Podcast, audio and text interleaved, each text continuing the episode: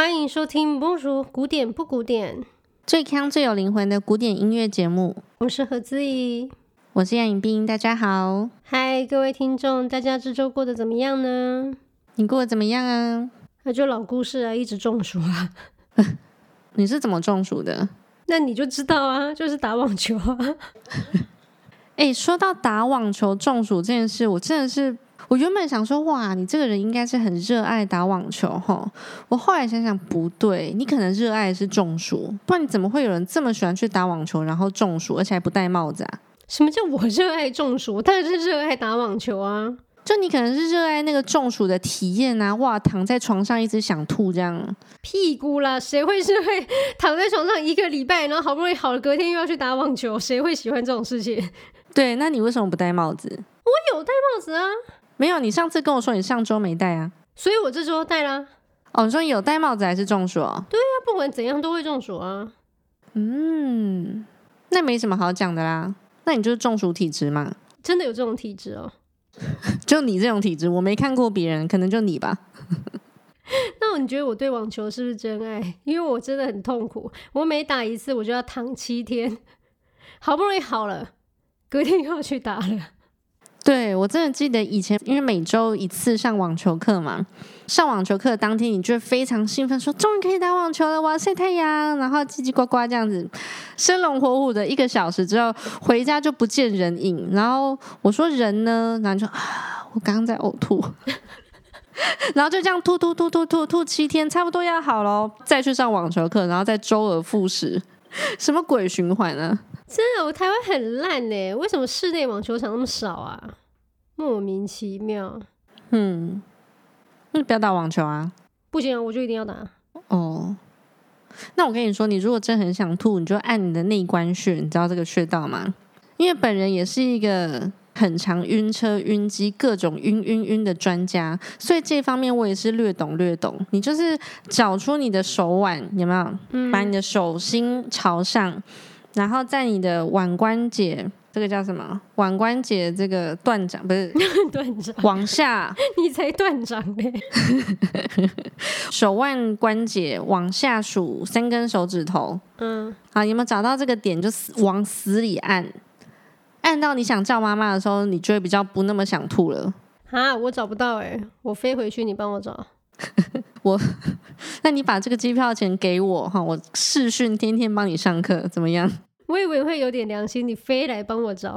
没有没有没有，我这个课程包打听包到会。你说只有内关穴的包打听呢？呃，包到会哦。对，包到会，一定让你找到内关穴。第一次找内关穴就上手。那我有什么好付你一张机票让你教我这个？这是一个无与伦比的体验哎！你不想试试看吗？你还想继续这样中暑，继续这样吐吗？嗯。这是一个盘纳的体验，是不是？哎、欸，名额不多，如果各位听众还想要报名，现在赶快私讯我们哦！私讯他，私讯他，不要私讯我，我不是诈骗集团。哎、欸，我觉得这样尬聊真爽，我真的很烦，一直想到底要讲什么，我们想讲什么就讲什么。我跟你说，我觉得之前我们俩都在台湾，就是面对面的时候，我就很容易这样可以聊。可是线上你就会觉得有点压力，想说，哎呦，不要乱讲话这样。为什么？那你不要有压力啊！我每次在线上的时候，我就想说你干嘛一直在想，然后都不聊啊？是哈，但是也情有可原。如果你也放空的话，那这个节目就完蛋，因为大家在狂放空了，真的一个空包蛋节目，哎，好好笑。刚刚到底聊什么东西啊？然后内关穴，那你要怎么搞去拉威尔那里啊？好，刚聊很开心，对不对？嗯。那现在何老叔，因为何老叔，何老叔中暑。他不想录了。好，何老师呢？他中暑，所以他现在去躺了。那又剩下有孤单的一人。那既然这么孤单，我们就继续上次介绍拉威尔钢琴三重奏的第三乐章——孤独到死的一个乐章。会接，会接。那在何老师去躺之前呢，我们先请他来聊聊对这首拉威尔钢琴三重奏第三乐章的看法。反正听着这首第三乐章呢，我就会想到类似像西班牙或意大利，他们都很多这种 临着海岸边的那种山崖峭壁，那我觉得那山上呢的顶峰会有一间修道院。然后有一个修道士呢，修道士呢就是穿着一身那种土色啊亚麻的那种罩袍，那这个亚麻罩袍也破破烂烂的，可能是他的那个祖师爷已经第三代传承给他了。Anyway，然后他会穿着一个小编织凉鞋，就抱着一堆书卷、经卷，然后在那边走来走去。Voila。那这个走来走去不是很空的哦，他的内在在一直在思考。我们是不知道在思考什么，但 anyway 他就是在思考 什么东西啊？听起来脑袋好空哦。你看，我要录一个好的，你给我打岔。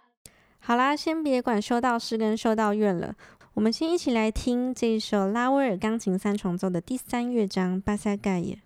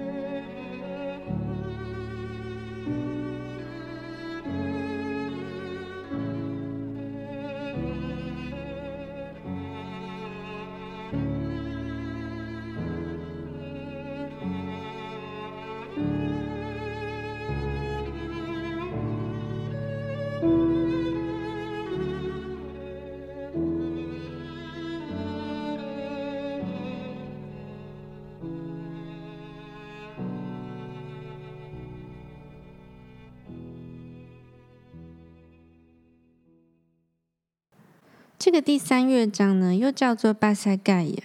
巴萨盖耶是一种舞曲的形式，它是源自于西班牙三拍子。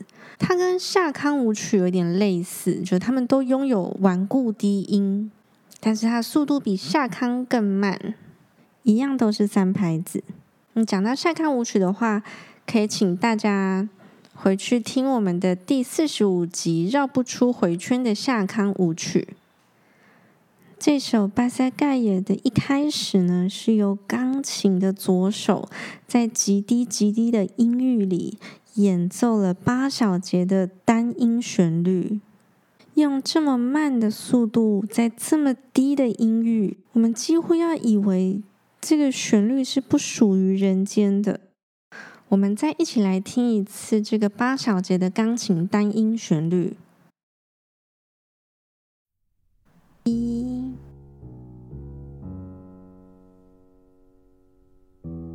二、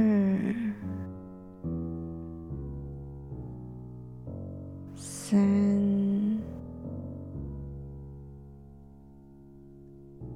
四、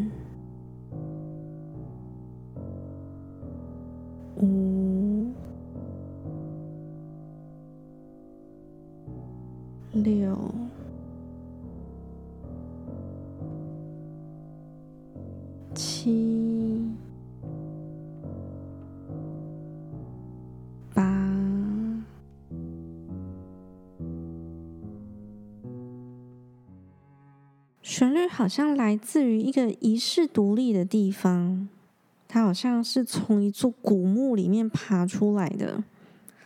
而且曲子虽然是三拍子的舞曲，可是你听它这么缓慢的爬行，好像试图让人遗忘一切关于拍子、节奏、调式等等一切关于人间的东西。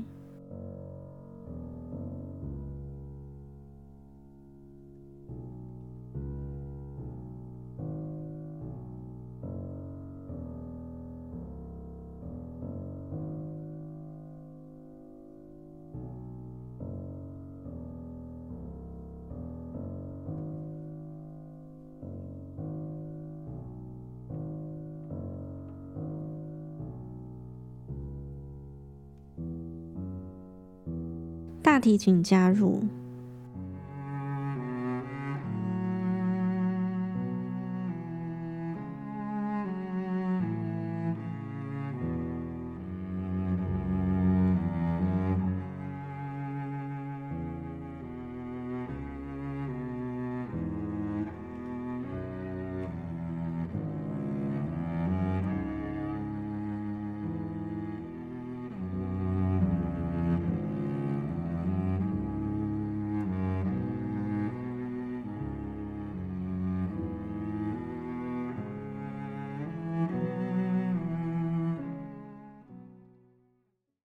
提琴用卡农的形式重复叙述了前面钢琴八小节的旋律。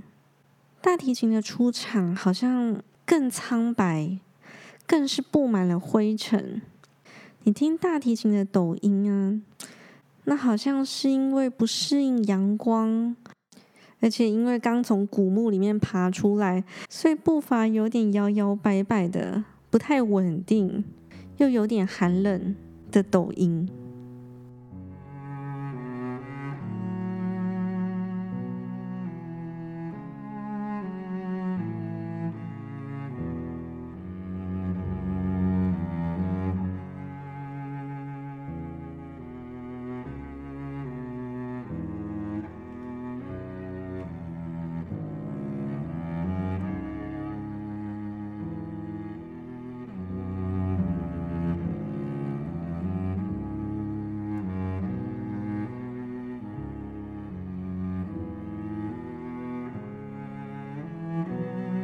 小提琴接过这个旋律。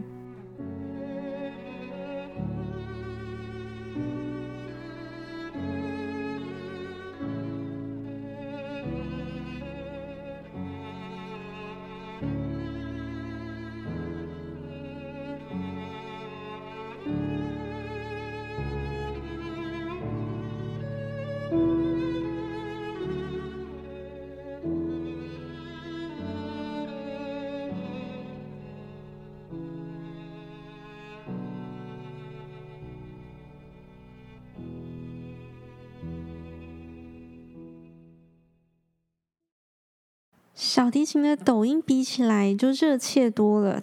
如果说刚刚大提琴好像是一个古墓里走出来的魂魄，那小提琴显然就有了人味跟温度。只是说它虽然是人，可是眼前所见竟是一片荒芜，一点生命力都没有。那乐器们他们就着一口气，苟延残喘的挣扎爬行。这首巴塞盖也很有意思的是，它从头到尾是没有任何一个休止符的，也就是说，三个乐器总是不管再缓慢，都没有停止过往前爬行。但虽然如此，时间却好像静止了。他们不管怎么爬，都好像留在原地，时间的沙漏也是停滞的。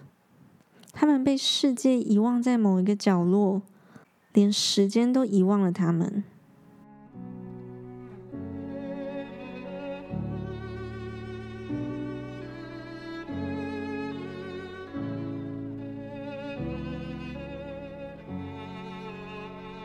通常在古典乐里面呢，你听到一个主旋律，然后听到伴奏，因为他们有协和的和声。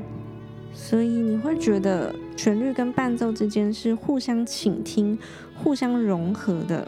可是，在拉威尔的就拉威尔惯用的和声呢，总是透露着一丝诡异跟疏离不协和。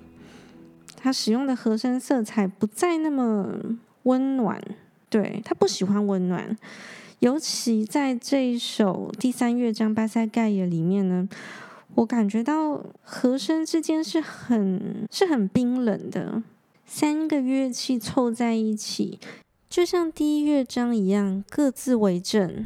虽然他们都是天涯沦落人，可是却互不相干。他们不会倾听对方，更别谈融合。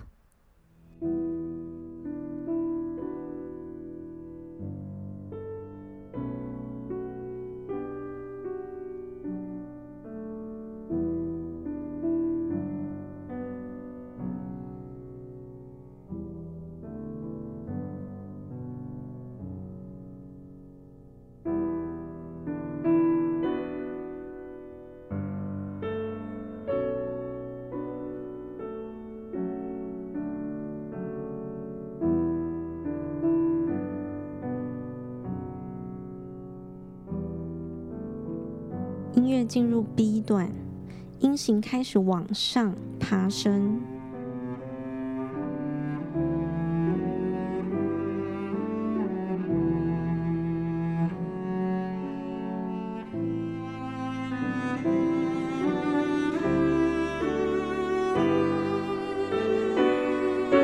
小提琴也融入了。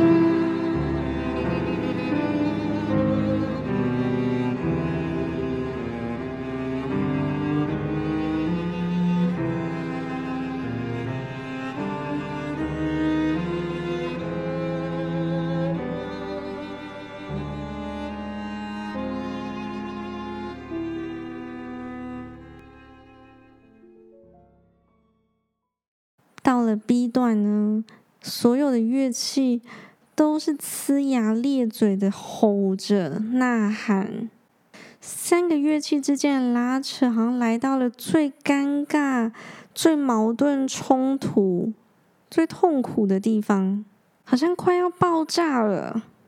但这时候钢琴又接回了第一主题，虽然是一触即发的紧绷，可是它最后并没有爆炸。反而让人更憋、更闷、更郁闷。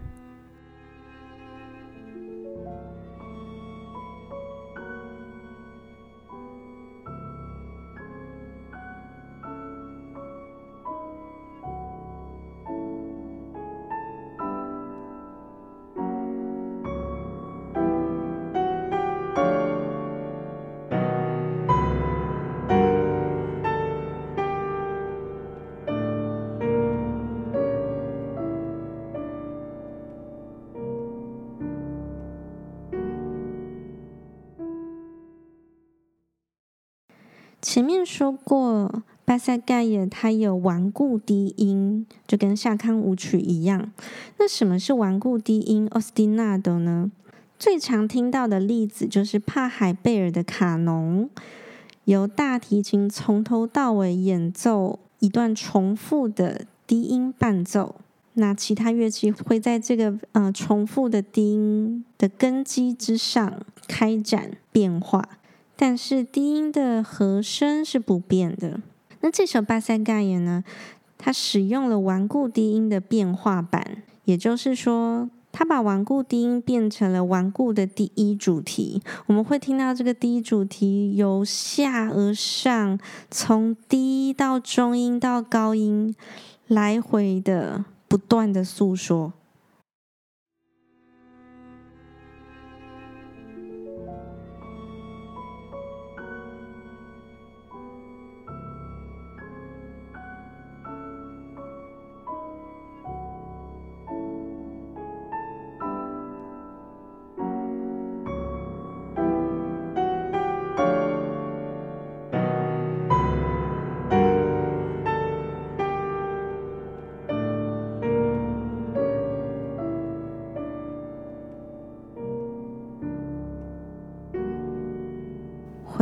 再现 A 段，但这次没有了钢琴，只剩下大提琴跟小提琴。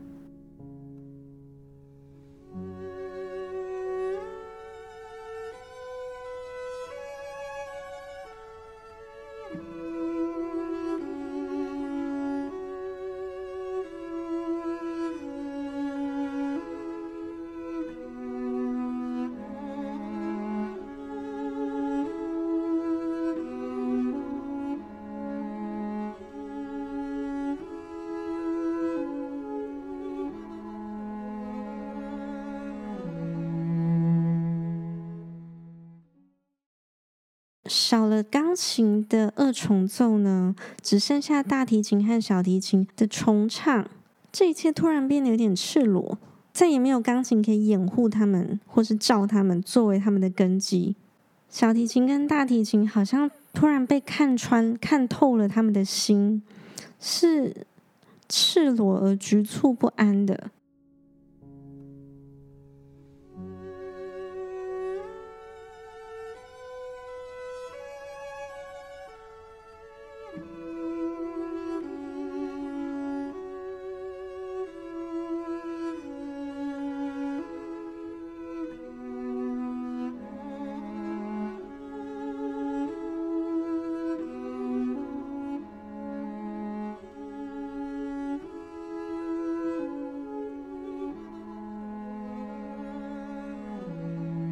回到大提琴和钢琴。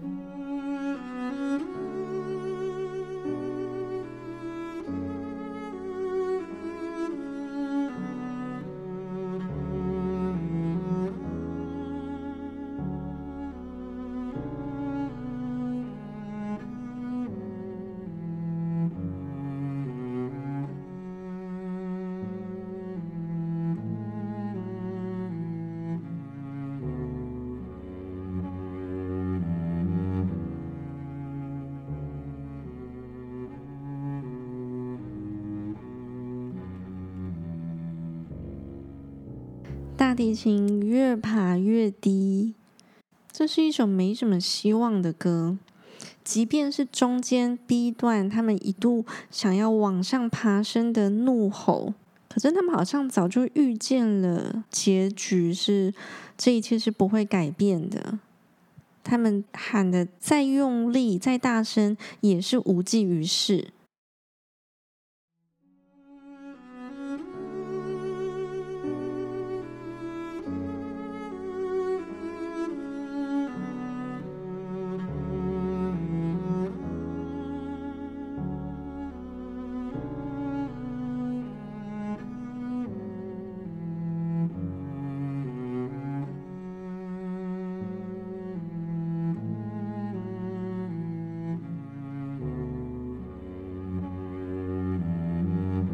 琴的声音太低沉，好像慢慢淡出了画面。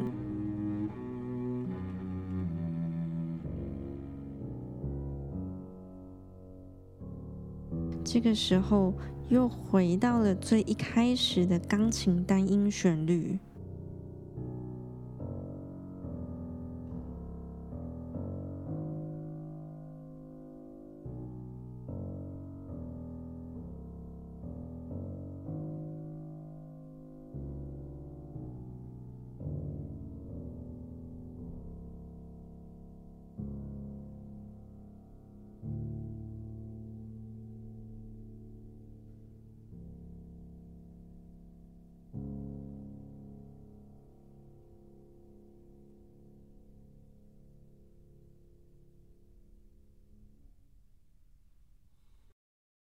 他们说话的方式是那么的消极孤独。就算曾经怒吼，世界也不会因此有任何改变。而这首三重奏也会安静的退场，回到他们的古墓里面。每次听这首曲子，都会让我想到村上春树写的一本小说《世界末日与冷酷意境》。这里好像已经是世界的终点了。他说：“世界的终点不通往任何地方，在这里，世界将终息，将静静的停留着。”如果大家听完这首曲子，心情不是很好，有一点忧郁。走不出来，那赶快一起上我们的脸书，不如古典不古典，一起来取暖吧，拜拜。